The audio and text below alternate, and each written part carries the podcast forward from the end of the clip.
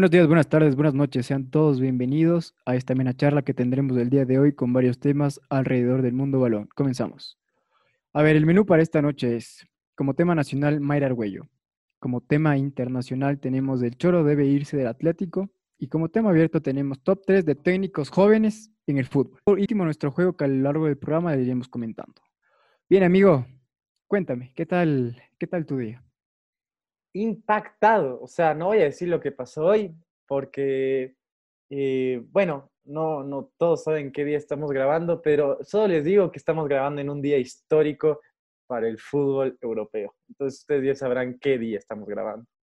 Eh, impactado y sin palabras respecto a ese tema, pero emocionado por otro programa y para tener la oportunidad de hablar de nuevos temas del, del fútbol. ¿Viste cómo cambio? Yo soy un, un roller coaster, un roller coaster de emociones. Es una montaña rusa, amigo, una montaña eso, rusa. Eso. Tú hiciste la traducción del, del, inglés al español. Esa es, esa es.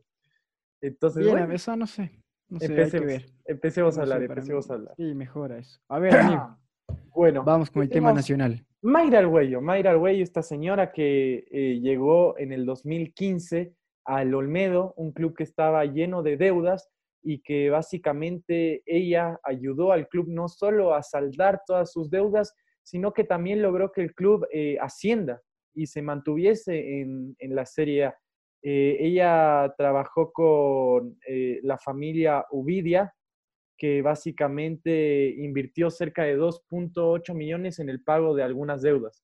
Y a partir de esto el, club fue creciendo, ella pudo hacer eh, buenas cosas para el club y hoy en día el Olmedo, a pesar de estar sufriendo por toda esta situación del COVID, está en primera división, que es mejor para mí sufrir en primera división que en sufrir en la Serie B o incluso en segunda categoría, que tengo entendido que solo se van a jugar siete equipos. Ese sería otro buen tema a topar se debería disolver o no esa segunda categoría solo con siete equipos. ¿Es serio jugar algo así?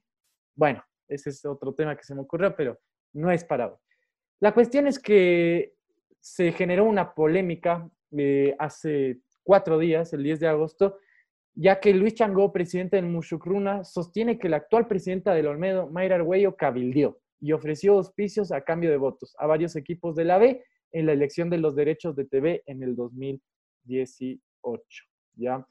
Entonces, también eh, pasó que el, el 12 de julio del 2020, el, el club de- del Olmedo, eh, a través de la Asociación del Fútbol No Amateur de Chimborazo, fue declarado en acefalia. Entonces, eh, que significa básicamente ausencia directiva. Y básicamente ella, esta institución de Chimborazo eh, decía que daba por hecho la destitución de Mayra Argüello, pero ella no reconocía aquella destitución y seguía en el cargo. Eh, días, días después, el, si no me equivoco, el 13 de julio, sí, eh, la Federación Ecuatoriana de Fútbol reconocería a Mayra Argüello como la, la presidenta del Olmedo y ese asunto se resolvería. Eh, entonces, como podemos ver, es una persona que le ha hecho muy bien al Olmedo, pero que tiene unos cuantos casos de cabildeo y unos cuantos casos con problemas con la federación en, en Chimborazo. Entonces, mi pregunta es, teniendo en cuenta todos los problemas y, todo lo que ha sufrido Mayra Argüello, ¿se debería ir? ¿O, qué opinas de Mayra Argüello, tú como aferro hincha del Olmedo? A ver, e- es un tema bastante extenso, la verdad, que te voy a resumir eh, para este tema. A mi punto de vista, en el año que llegó Mayra Argüello, era lo que necesitaba el Olmedo, en un cierto punto, porque el Olmedo venía de una eh, paupérrima dirigencia de, de Luis de Macaña, que era eh, expresidente y por cuestiones de lavado de dinero y otros casos de corrupción salió del equipo y estaba preso llega Mayra, Mayra Huello, pone el, capital que al menos necesitaba para poder sobrevivir en esta, en esta etapa de, de Serie B, porque el, anterior equipo, el anterior presidente, perdón, le dejó, le dejó en la B. llega, pone este capital, hace un proyecto interesante, que se iban a quedar al mando cuatro años del equipo. Y bien, comenzó esta, esta era con Mayra Arguello de la cabeza, la primera presidenta e, en historia del fútbol ecuatoriano, mujer de, algún equipo de primera división o del fútbol profesional, si lo quieres llamar así. Estaba ahí. Era bien en popa, todo estaba bien, tenía auspiciantes, tenía eh, posibilidades económicas del Olmedo, pero eh, a mediados de esta dirigencia empiezan a surgir estos problemas. Estás tocando todo el tema de, este cabildeo como Shukruna. Y aquí es donde Luis Alfonso Chango comenta que su gerente general eh, hace esta, este cambio tan introspectivo de, voto por Gol TV, esta cable operadora que es ahorita auspiciante del fútbol ecuatoriano. Cambian este voto, igual que la presidenta de Olmedo, Mayra Arguello, y lo curioso de todo esto es que par meses después de, este, de esta decisión, entran como auspiciantes del equipo, tanto como Shugruna de y Olmedo, Gol TV en la camiseta. Entonces, por ahí se puede tener una respuesta de lo que nos contó Luis Alfonso Chango en, en Teble Cable Operadora. Una. Otra de esas es que con estos derechos de fútbol que otorgaba eh, Gold TV, Mayra Arguello, con su esposo Manuel Humidia, que es el vicepresidente de Olmedo, respectivamente, cogen este dinero y este, y este cheque específicamente, lo inscriben a una empresa de ellos que estaba en quiebra para que esta empresa, tenga fondos y, no salga como bancarrota. Entonces, eso de otros dos. Otro caso que se le dice a esta Mayra Arguello, a esta señora presidenta del equipo, es que hay falsificación de firmas de enroles de pago, que jugadores nunca firmaron, pero al presentar a la federación estaba todo legal, que también son cosas que salen. Otro de estos temas, para hacerte más chiquito todo esto, es la apropiación de ellos del club. El club es patrimonio de la ciudad de Riobamba, de toda la hinchada, de socios, eh, más que ellos. Entonces ellos toman un nombre muy propio de Olmedo, como que no, este es mi equipo y, listo. Y lo peor para cerrar todo esto es que ellos nunca te salen a decir, sí, correcto, nosotros hablamos con esta gente de Gol TV, o te dan explicaciones certeras, sino lo que te salen a decir es, no, el equipo está bien y son los típicos de, este, típicos que quieren tumbar de, la presidencia o, te torean por cualquier lado del mensaje, amigo. Sí, lo que yo opino es que, como tú has dicho, son varios casos de corrupción y como hemos hablado varias veces, la corrupción es inaceptable, es lo más feo del fútbol, que incluso yo estaba haciendo un ensayo el otro día y Jan Infantino decía que la misión del 2020 al 2030 de, de justamente de la FIFA era democratizar al fútbol. Entonces, ¿cómo vamos a democratizar al fútbol con estos casos de corrupción presentes hoy en día en el fútbol ecuatoriano, en este caso el Olmedo? Ahora, la cuestión acá es muy complicada porque el equipo está muy mal económicamente y en cuestión de resultados.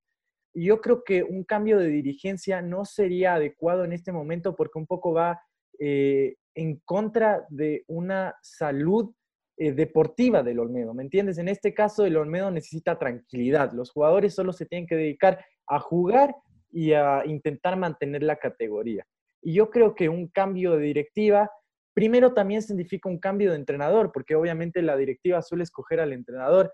En muy pocos casos, un entrenador eh, que no es querido por una directiva se queda.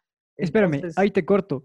El, entrenador del Olmedo al inicio de la temporada salió y está hoy por hoy está Giovanni Cumbicos, que es ecuatoriano. Entonces hubo ese cambio que tú dices. No, bueno, pero fue, sí, obviamente. Pero lo que yo digo igual es que se tienen que quedar con este nuevo entrenador, ¿me entiendes? O sea, porque incluso si se va Maragüello, yo creo que este entrenador nuevo que me dices, el ecuatoriano, se va, ¿me entiendes? Entonces, eh, no hace bien que cambien entrenadores, que cambien dirigencias en medio del torneo. Entonces, yo creo que Básicamente lo que debería pasar eh, en este caso es que eh, Mayra Argüello se queda hasta el final del torneo. Y una vez que se termine el torneo, un poco el Olmedo primero pueda respirar y eh, deseamos que se quede en la primera división. Y segundo que se la condene por todo. O sea, cuando se termine de jugar al fútbol y haya un receso, que se la condene, que se la condene y que, que la, la autoridad eh, reconozcan todos los casos de corrupción, ¿me entiendes? Porque esto de usar un club para, para sus empresas está mal y esto de usar los derechos de televisión, eh, este es otro tema ahora que se me vino los derechos de televisión. ¿tú crees que es justificable la corrupción en este caso? Porque un argumento puede ser, yo compré los derechos de la televisión porque veo que eh, Gol TV luego auspició al, Olmedo, si no me equivoco, poco tiempo después de que cambiaron el voto. Entonces uno dice, no, bueno, con Gol TV ganó más, eh, bien que cambió los votos y eso. ¿Tú opinas que eso está bien aunque haya sido a favor del equipo? ¿O cuál es tu opinión?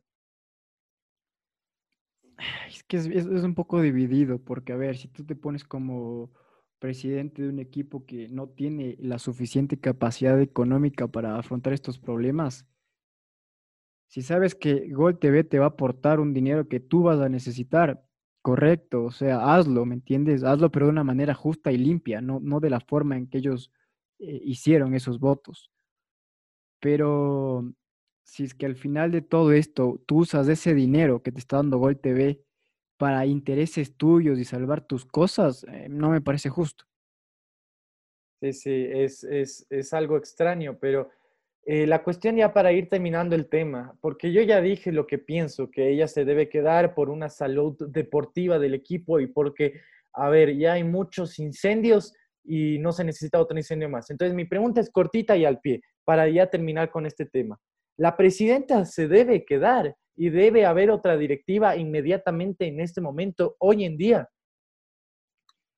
A ver, es que es como tú dices, o sea, en, hablando eh, deportivamente, lo que le hace bien al equipo, al Centro Deportivo Olmedo como institución, es que se quede la presidenta esta temporada para que haya esa estabilidad y seguridad que los jugadores e hinchada necesitan. ¿Me explico?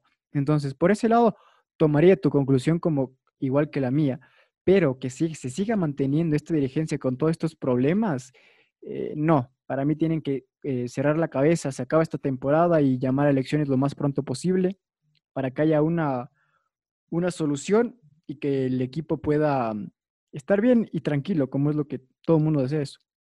Sí, sí, esperemos que el Olmedo se pueda salvar, que es lo que todo el, el, mundo le gusta, porque, a ver, el Olmedo es un equipo que quedó campeón del fútbol ecuatoriano. A veces nos olvidamos eso. A veces nos olvidamos que Hernán Barcos jugó allí. Entonces, el ciclón de los Andes sí le aporta un poco de atractivo al fútbol ecuatoriano. Yo creo que mucho más que atractivo que, otros equipos como el, Clan Amarillo, eh, Guayaquil City, ¿me entiendes? Clubes sin, historia. O sea, hablando históricamente, Olmedo fue, como tú tomaste esto, Olmedo fue el primer campeón que no fue de Pichincha ni de Guayaquil o de la provincia de Guayaquil, específicamente eh, campeón de un torneo. Fue el pionero en esto.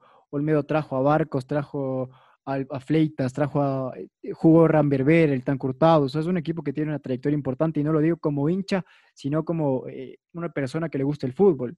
Olmedo tiene participación en Libertadores, Sudamericana, eh, ha ganado partidos importantes en México, Uruguay.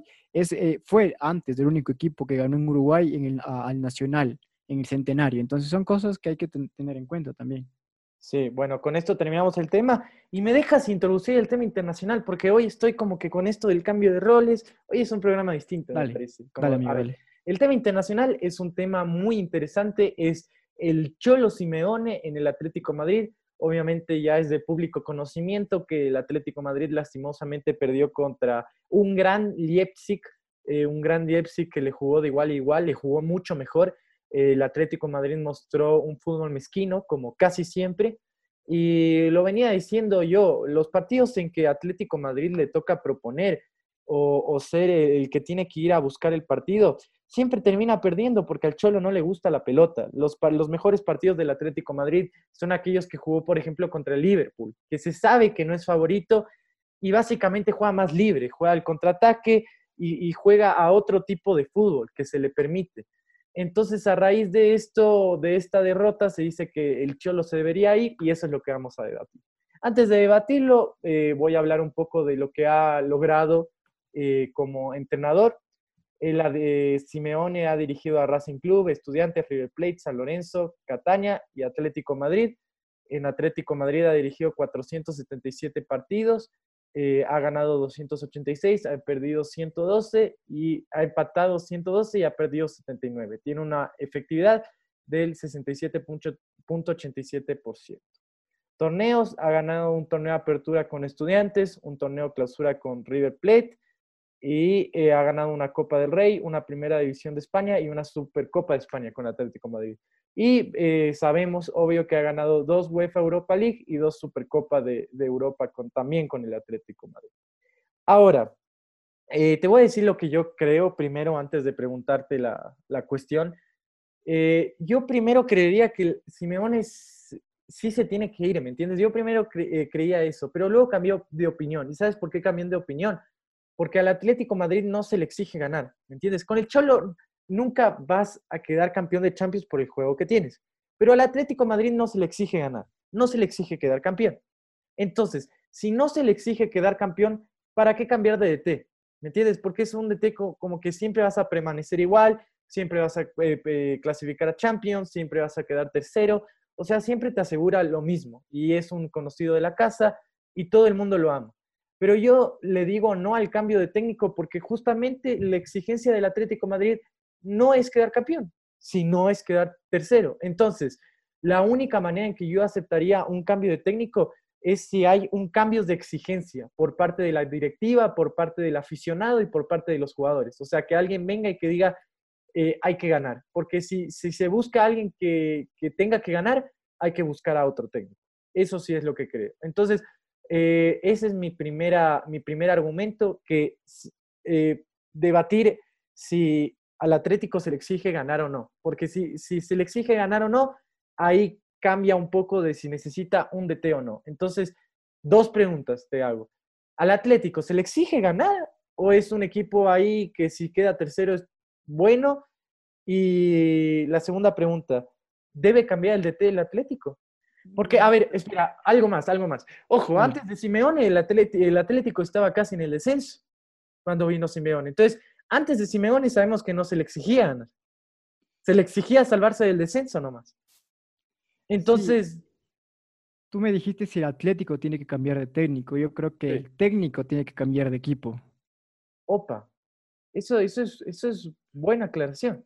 Sí, porque, a ver, eh, creo que todo, eh, todo ser humano tiene una etapa en una vida, ¿me entiendes? Que le sirve para crecer. Y para mí esta etapa del Cholo en, Simeone eh, era la justa y la necesaria para que se pueda salir.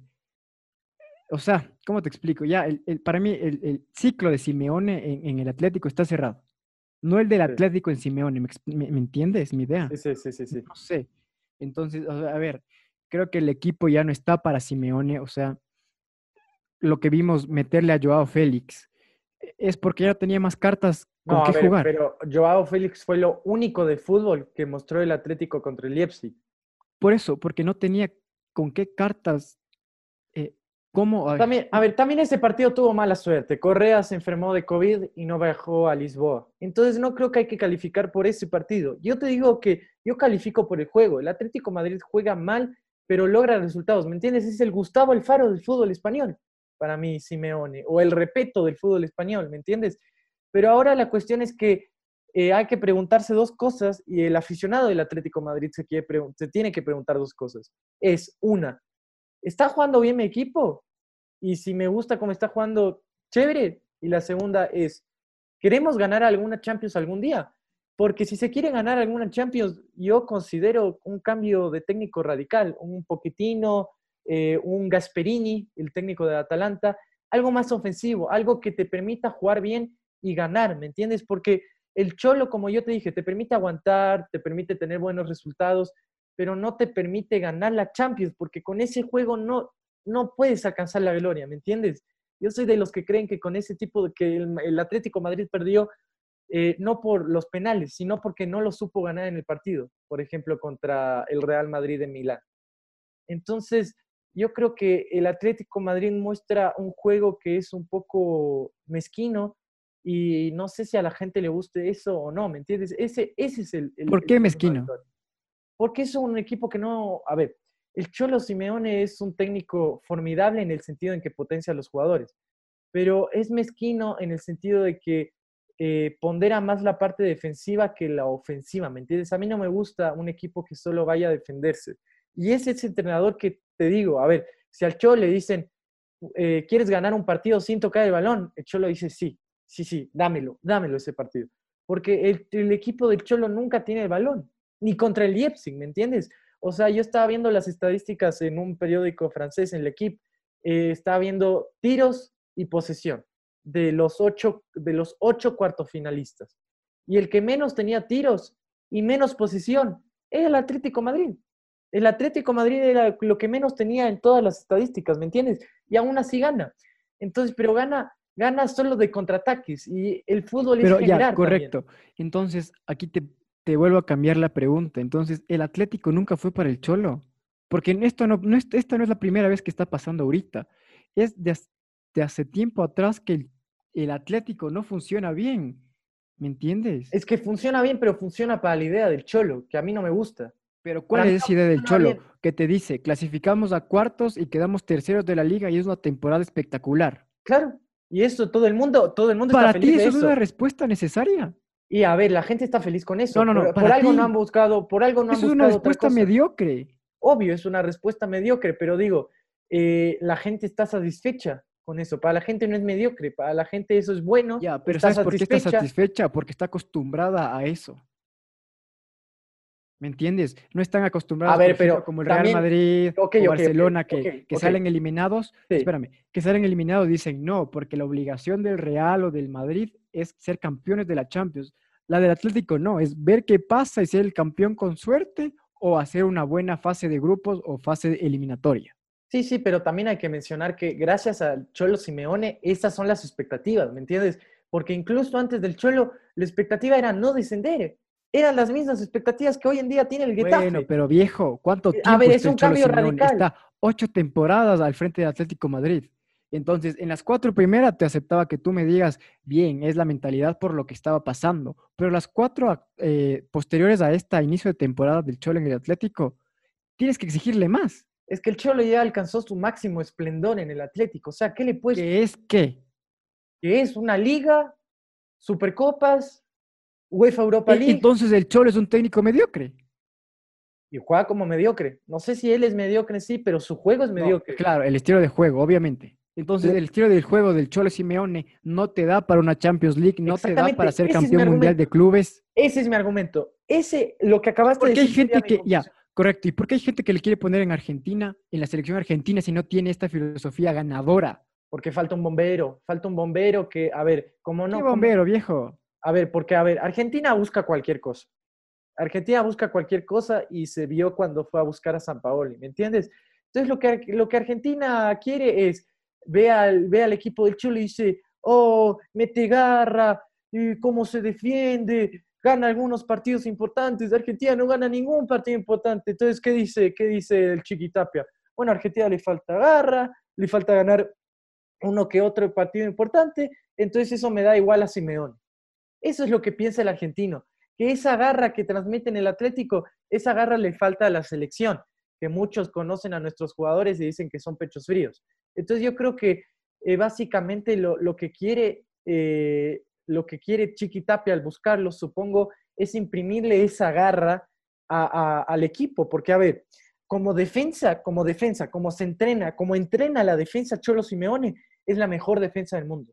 No Ajá, por eso el Leipzig le ganó 2-1. No, pero digo, no hay nadie que entrene la defensa como él. El Leipzig le ganó porque... Ah, el- correcto, ajá, el Leipzig, el segundo gol no fue gol de ellos, fue gol por eh, No, desvío. pero a ver, lo que yo te digo es que lo ganó el Leipzig porque lo salió a buscar el Atlético. Y cuando lo sale a buscar... ¿Lo ganó el Leipzig o lo perdió el Atlético? Lo ganó el Leipzig. Lo ganó... Lo ah, perdió el Atlético, el amigo. Atlético. El Atlético siempre juega igual. Entonces, el Leipzig ¿Puedo perder el Atlético Madrid? Juega a empatar para mí. No a perder, nadie juega para, para Qué perder. mediocre, ¿quién sale a empatar. empatar un partido? Cholo Simeone todos los partidos, ¿no los Entonces partidos del ya, el Madrid? Cholo Simeone está juega sobrevalorado. No sé si está sobrevalorado o no, porque ha ¿Cómo que los no? Pero a ver, si tú acabas de decir que el Cholo tiene una mentalidad eh, de, de meterle ganas al partido, eso, su mentalidad está sobrevalorada. Eso, porque los resultados los ha conseguido y como técnico ya dijimos que no es mediocre, sino su juego. Entonces pero yo los creo, consiguió por su suerte, más no por trabajo táctico de él. yo creo que su mentalidad está sobrevalorada. Y tampoco creo lo de la suerte, porque, a ver, si uno ve los documentales del Atlético de Madrid, él es uno de los técnicos que más entrena. La BBC juego. Sport hizo, un, docu- hizo un, un artículo para el Cholo, una página para el Cholo explicando todos estos datos, que el Cholo tiene siete eh, partidos en toda su trayectoria del Atlético que, los, que le salvaron y, le y salvaron al equipo. No, bueno, pero a ver, el Cholo eh, era necesario para ese momento del Atlético Madrid y lo salvó de la oscuridad, ¿me entiendes? O sea, hoy hablamos del Atlético Madrid en este podcast porque existe y existe porque por el Cholo, ¿me entiendes? Entonces yo creo que por eso hay que darle crédito, pero como tú dices, eso las primeras temporadas. Ahora yo creo que sí necesita, como el Atlético Madrid ya se acostumbró a pelear a lo grande y quiere la Champions y la gente quiere la Champions, entonces yo creo que ahora sí sería eh, la hora de un nuevo DT, ¿me entiendes? Ahora sí, un nuevo DT que salga a totalmente. A ver, pero yo, yo, yo, me pregunto y te pregunto a ti, ¿qué pasa si el Cholo ganaba una, una Champions? Cambia, ¿Cambiaría esto, esto lo que estamos diciendo? De obvio, yo en el podcast salía a decir que Cholo era el mejor entrenador del mundo, con una idea mediocre, pero el mejor.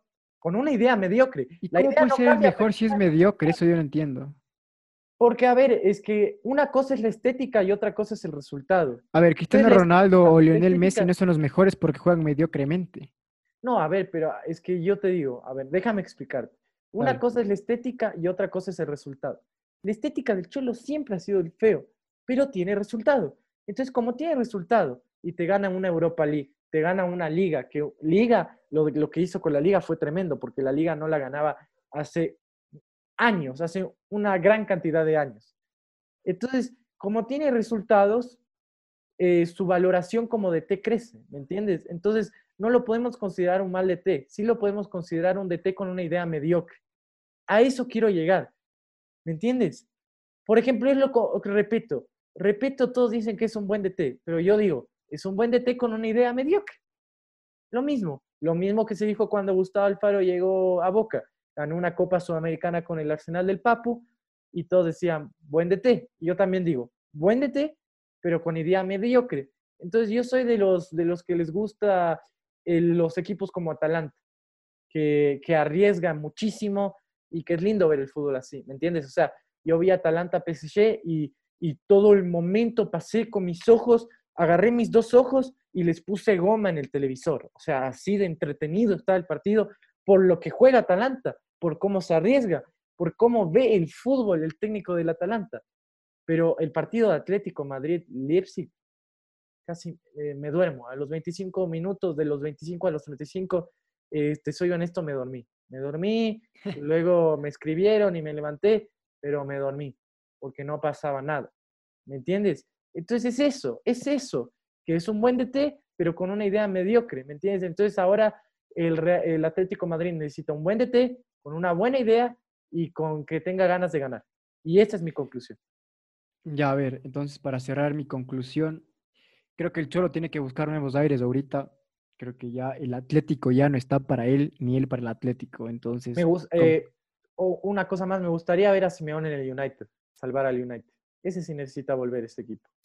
Pero bueno, interesante propuesta. Eso, es otro tema, pero bueno, continúa con tu... puede, ser eso, o sea, el Cholo tiene que, buscar un equipo que le alcance la gloria que él necesita. Por lo menos, no sé qué te puedo decir, al Wolverhampton, no sé. Se vienen muchos nombres a la cabeza y ah. un proyecto interesante. Claro, claro. Que el Cholo puede sacar adelante. El Atlético, si quiere llegar a ser, espérame, el Atlético, si quiere llegar a ser eh, de estos eh, equipos principales de España o dejar de ser la sombra del Real o del Barcelona, tiene que apostar un proyecto grande y venir una inversión grande. No, no solo el estadio, sino un, proyecto más interesante. Entonces, lo que tú quieres es que el Cholo agarre un equipo que está como el Atlético la primera temporada. Algo así me quieres decir. La primera temporada que llegó. Estaba como que eh, en, en un vaivén y que necesitaba volver a la gloria. Algo así me quieres, o algo por el estilo. Sí, va por ahí la idea, va por ahí. Perfecto. Bien, con esto, amigos, cerramos este tema internacional y damos paso a este tema abierto que es nuestro top 3, amigo. Dale.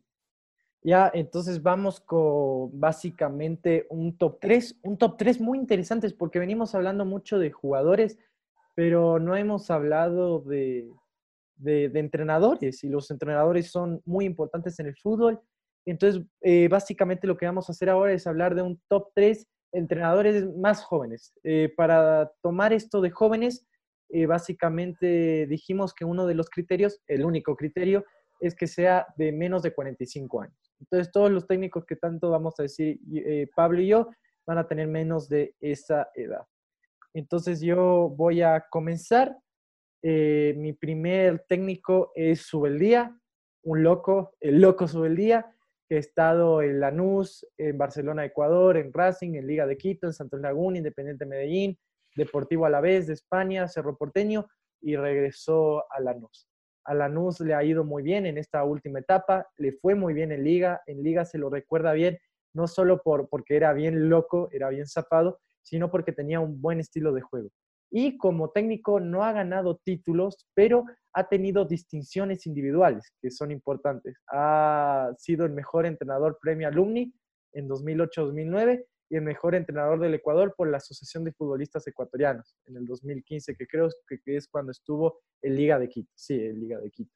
Entonces yo creo que es un entrenador que lo puse acá, eh, no por sus títulos, porque no los tiene, pero por la idea. Es, es, es un entrenador que le gusta jugar bien al fútbol, que juega un fútbol ofensivo, y a mí eso me gusta y por eso lo puse. Ese es mi primer eh, entrenador, que no, no sé qué opinas. Buen entrenador era. Sí, ese es mi primer entrenador. Pero continúa con los tuyos, amigo. bueno, bueno. El segundo entrenador es el joven entrenador del Leipzig, Julian Nagelsmann, que tiene 33 años, un jovencito del fútbol que básicamente logró que el Leipzig clasifique a semifinales, algo impresionante. Eh, también quedó como tercero en la Bundesliga y clasificó a Champions. También eh, cuando tenía 28 años, en el 2016, se convirtió en entrenador del Hoffenheim y salvó al Hoffenheim del descenso. Lo llevó a ser protagonista. qué equipo, amigo? Hoffenheim. Oh, grande. Hay clases de alemán también. Y salvó al Hoffenheim del descenso, lo llevó a ser protagonista de la Liga Alemana y lo llevó a su primera Champions League, que es algo impresionante. Eh, rescato de él, que muchos dicen que es el clon de Guardiola, que es un tipo obsesionado, obsesionado por la táctica y que estudia, estudia, estudia, estudia, estudia. Entonces, bueno, veamos cómo le va. 33 años, semifinal de Champions. Tiene toda una carrera por delante. Eh, mi tercer entrenador eh, tiene 42 años y es Andrés Villas-Boas cuyo apodo es el nuevo Mourinho o el Minimo, o The Special 2, porque Mourinho es The Special One, pero a él le dicen The Special 2. Entonces a él no lo escogí eh, por, por el juego, porque obviamente no estoy de acuerdo con lo que prediga Mourinho, pero lo escogí por su trayectoria, por los títulos y por la actualidad. Entonces, en la trayectoria ha dirigido a grandes equipos como el Porto, el Chelsea, el Tottenham, el Zenit y el Olympique Marsella ha ganado títulos que son la Supercopa de Portugal, la Primera Liga y la Copa de, Portugal con el Porto. Ha ganado la Liga de Rusia, la Supercopa de Rusia y la Copa de la Rusia con el Zenit de San Petersburgo y también ganó la UEFA Europa League. Entonces eso es un poco de su trayectoria y hoy en día tiene un gran presente en el Olympique de Marsella porque eh, estaba eh, con el equipo de Benedetto, quedó segundo de la liga francesa eh, luego la liga francesa se suspendió por el COVID, se dio por terminada y básicamente logró clasificar al Marsella a, la UEFA Champions League, algo que creo que no logró el anterior año. Entonces, un poco el, el Marsella pudo competir con, con, el PSG. Entonces, eso es algo muy, muy rescatable y esos son mis, mis tres entrenadores. Bien, amigo. Sí. A ver, ahora te doy mi top 3. Es Sebastián Becachese, Miguel Ángel Ramírez y obvio, Napoleón Marcelo Gallardo. Entonces, explícame un poco, a ver, Marcelo Gallardo no hay explicación, entonces no hay que explicarlo, pero para la gente un poco explica Becachese por qué lo escogiste, por su fútbol, por su forma de ser, porque se parece a Kurt Cobain, por eso lo escogiste. No, no, no, no, negativo, amigo. A ver, eh, Sebastián Becachese tiene 39 años de edad, para mí es un técnico que tiene una carrera todavía en, pañales, o sea, puede hacer lo que le dé la gana. Él estuvo en la Universidad de Chile como asistente técnico de Jorge Sampaoli, después pasó a Defensa y Justicia, estuvo en Argentina sub-20 también, volvió a Defensa y Justicia en el 2019 y hoy por hoy está en Racing Club. Sí, tuvo, a ver, Él tuvo un mal paso por Independiente, ahí todos lo recuerdan con odio, duró creo que dos semanas nomás. No, mentira, duró dos o tres meses. Dos, duró tres dos o tres meses, pero es muy poco, le fue sumamente mal. Pero ahora con Racing le fue bien y le ganó el clásico a Independiente con 9 contra 11, que fue algo formidable. Pero también lo que hay que rescatar de Becachese, yo creo que lo más rescatable que ha hecho en su carrera es quedar segundo del torneo, no me acuerdo qué año quedó segundo, pero Racing quedó campeón y Defensa Justicia quedó segundo. Entonces, Becachese con jugadores que no existían o con jugadores que eran de préstamo de grandes equipos, logró construir algo muy lindo en un Defensa y Justicia que jugaba muy bien y que logró quedar segundo. Entonces eso es muy recatable con un equipo muy chico como Defensa y Justicia que clasificó por primera vez a la Copa Libertadores gracias a él. ¿Es tu tobo o es mi topo, amigo? Sí, pero te, estaba ayudando un poco ah. porque veía que no me ibas a decir lo de Defensa y Justicia, que fue importante. No, pero me cortaste. Pero bueno, a ver. gracias a tu explicación de Sebastián Mecachese, doy el paso a Miguel Ángel Ramírez. Este técnico español del equipo independiente del Valle que a sus apenas 35 años, perdón, apenas a sus sí, 35 años es campeón de una sudamericana y con un equipo que no tenía nombre internacional en copas, ¿me entiendes? Porque historia tenía. Entonces, para ser este técnico campeón de Sudamericana, el debut que él tiene es en Las Palmas y en el equipo juvenil de Las Palmas. Entonces, el primer equipo que él realmente toca como plantel profesional de primera categoría de alguna liga mundial es Independiente del Valle. De ahí, él, entró a esta filosofía de Michel Deller para cambiarle al Independiente a una filosofía europea. Entra de la mano de el ex técnico de Independiente, que ahora está en Emelec, no me acuerdo el nombre, viene por llamado de él a dirigir el equipo sub-20 o el equipo de reserva. Entonces, a la salida de este técnico al equipo de Melec, llega Miguel Ángel Ramírez con una propuesta eh, muy complicada y acertada en algunos momentos. Si tú te fijas en la manera de jugar el Independiente, salen jugando desde atrás, con Pinos. Desde Pinos sale el primer toque hasta el gol. Así le ganaron a Barcelona en Copa Libertadores eh, antes, de que, antes de que pase todo esto de la pandemia. Así ganaron la Sudamericana, así le ganaron Independiente de Sebastián Becachese. Entonces, eh, para mí, este sería mi top 3, y si te digo por números, Becachese está en, el número 3, Miguel, Ángel Ramírez está en el número 2 y Marcelo Gallardo en el número 1. A ver, Marcelo Gallardo, todo el mundo se sabe esta historia linda que tiene con River, campeón de todo, eh, no se le puede quitar nada, una final a su rival eterno. Ojo que esto lo hablo de una perspectiva muy abierta. Entonces, Gallardo quitó a tres técnicos de su rival. Eh, estaba, no quiero decir los nombres mejor, pero sigamos. Eh, Gallardo está bien. Y Mendy, ¿me puedes explicar algo? No, nada, bien, bien escogido. Creo que es un buen DT. Nada, nada que agregar. Una buena explicación. Y si yo tengo que ordenar los míos, yo creo que pondría. No, coge tú, coge tú uno del mío y yo cojo uno del tuyo.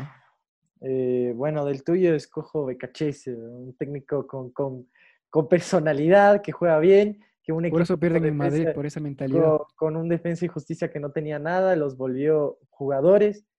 Y sí, escojo al Becachese. Y tú de los míos escoges a, al de Leipzig, Nagelsmann.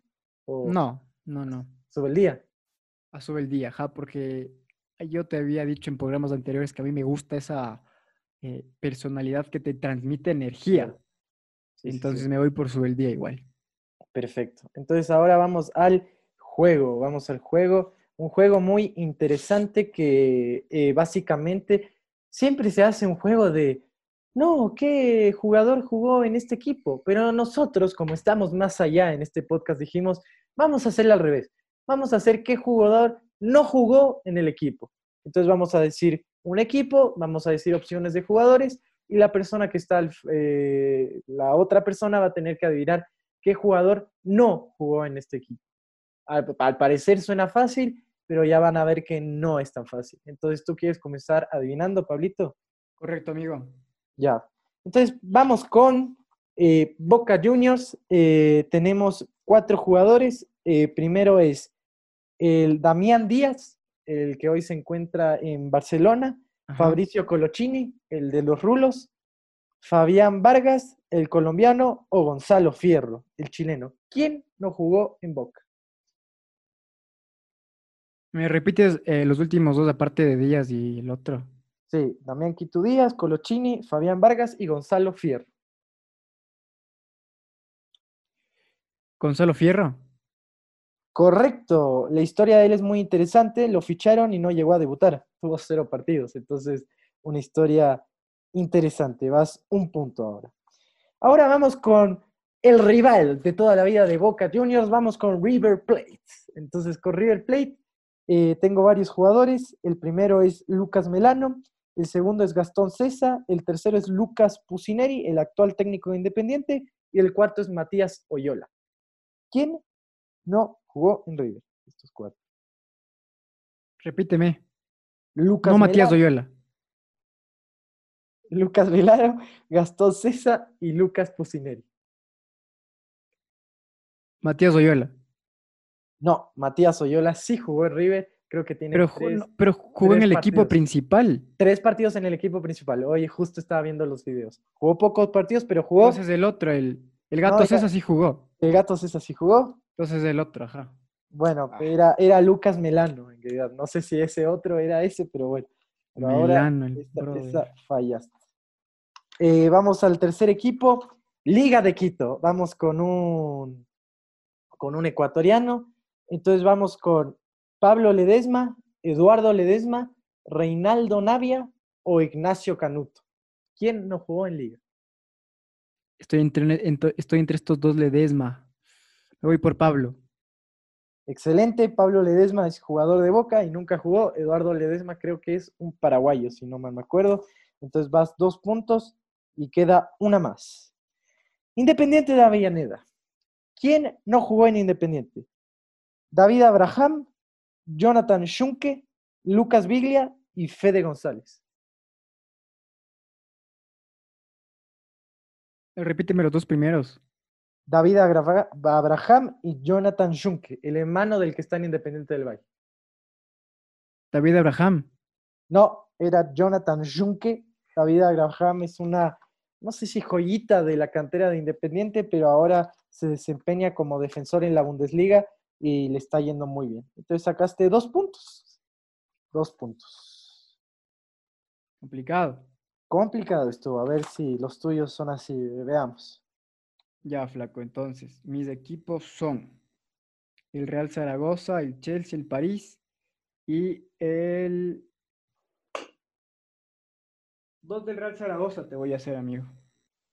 Pero no sé mucho de. Bueno, Ah, perdón, y el Málaga. Real Zaragoza, Málaga, París y Chelsea. bueno Entonces, vaya ahí. ¿qué jugador no jugó? Claro, no jugó o perteneció al Málaga. Perfecto. Pedro Bazán, Mm, bueno, eh, Robin Van Nistelrooy, ok. Van Berek y Miguel Ramos. Este Roy. Van Merek, que era el tercero. Sí. Ben Baberek. Ben, Ben Baberek y Miguel Ramos. Ya. Entonces, vas, eh, Van Nistelrooy y Van Berek, eh, sé que jugaron, sé que jugaron en algún tiempo. Eh, estoy entre Miguel Ramos y Bazán. Y escojo Bazán porque Ramos es un equipo, es un equipo, es un apellido bien español, Ramos. Entonces, escojo Bazán. Eh, bien, déjame ver qué estás por ahí haciendo. Ah, ya. Felicitaciones, pues, amigo. vamos, primero. Todo lógica futbolística, amigo. Bien, tu siguiente equipo es del Real Zaragoza. Ay, otra vez. Bueno, me pone un equipo complicado. Oh, te puse el Málaga. Ah, Málaga, Málaga. Bueno, vamos, Zaragoza. ¿Quién no jugó en, en el Real Zaragoza? Sí. Kagawa, este japonés, Piqué, eh,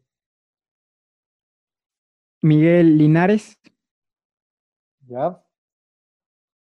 o Mata, el del. United. Uf, este es complicado porque Piqué sé que jugó en el Zaragoza, él nació en el Zaragoza, entonces se lo descarto. Miguel Linares me suena que es de Zaragoza. Y Mata sé que jugó en el Castilla, no sé si de ahí se fue al Zaragoza. Y Kagawa es un japonés, pero. Kagawa. Me suena. Dale, flaco. Mata, mata, mata. Bien, amigo. ¡Sí! Empate. Bien, mata, mata que mata, Mendizábal en estos juegos. Vamos, Keiko. En serio, y me pusiste en Zaragoza. Maldición, cuánto sé de fútbol. Está, está bien, porque sabes, te pregunto. Vamos, vamos. A ver, ¿quién no jugó en el París? Saint Germain. No, en el París de aquí, pues. Flaco, dale. ¿Estás listo? Sí, estoy listo. Trezeguet. Trezeguet. Cristian Rodríguez. Cristian Rodríguez. Tiago Mota. Mota. O Lionel Letici. Letici, no sé cómo se pronuncia. Lionel Letici. Bueno. Mm, a ver. Eh, PSG. Me la juego por Trezeguet. Creo que Trezeguet nunca estuvo en el Paris Saint Germain. ¿eh? No, amigo. Lionel Letici. ¿En serio? Sí, en serio. Te la puse complicada porque Trezeguet ya sabía que sabías. Gané, Sí, gané, no. Si quieres, hazme la última, si quieres, no. Mejor Ah, no. no, ya no, para mejor no. qué, ya para qué, ya. Eh, dominio total, dominio total, dominio total. Y vuelve Va- Mendizábal vaya humildad ganar. la tuya, vaya humildad la tuya. Vuelve Mendizábal a ganar. Vuelve Mendizábal a ganar. Bien amigos, eh, con esto cerramos este entretenido programa. Siempre compartan, denle me gusta, que para Santiago y para mí siempre es un gusto poder hacer esto. De mi parte un abrazo y hasta una siguiente ocasión. Un abrazo a todos los futbolizados. Tremendo programa, volví a ganar, todo positivo. Entonces nos vemos hasta 8. Digo, la próxima.